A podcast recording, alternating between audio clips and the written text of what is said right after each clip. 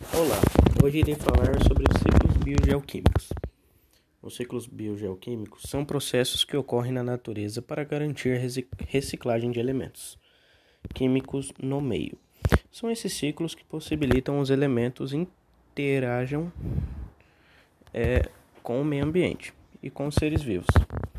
A seguir explicarei detalhadamente sobre o ciclo do carbono, do nitrogênio, o do oxigênio e do ciclo do enxofre. Vamos lá.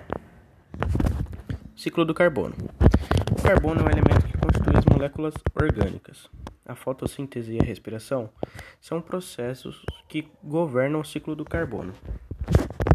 No ciclo do carbono consiste a fixação desse elemento pelos seres autótrofos, através da fotossíntese ou quimiossíntese.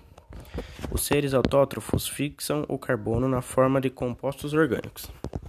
Assim ficam disponíveis aos seres produtores e, consequentemente, para os consumidores e decompositores, através da cadeia alimentar.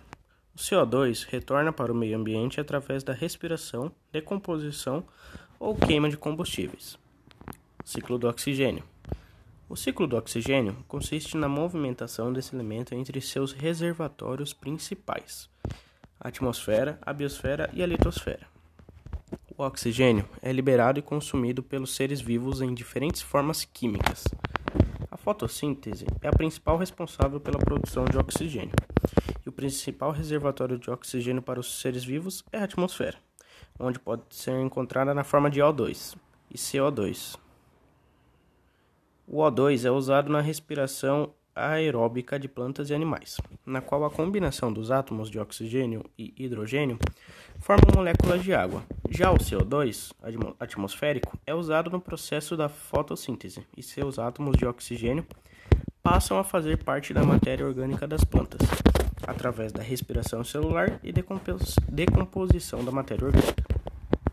O oxigênio é restituído à atmosfera, fazendo parte das moléculas de água e gás car carbônico. Ciclo do nitrogênio. Ciclo do nitrogênio. O nitrogênio é o elemento químico mais abundante na atmosfera terrestre, encontrado na forma de N2. Representa aproximadamente 78% do volume do ar atmosférico. Porém, a grande maioria dos seres vivos não consegue assimilar o nitrogênio atmosférico. Para isso, necessitam das bactérias fixadoras de nitrogênio. Existem quatro tipos de bactérias que participam do ciclo do nitrogênio. As bactérias fixadoras, que absorvem o nitrogênio atmosférico e o transformam em amonia. As bactérias nitrificantes, bactérias quimiosintesantes que oxidam a amonia e a transformam em nitrito, e depois nitrato, forma assimilável pelas plantas. Assim, através da alimentação, os animais podem obter o nitrogênio.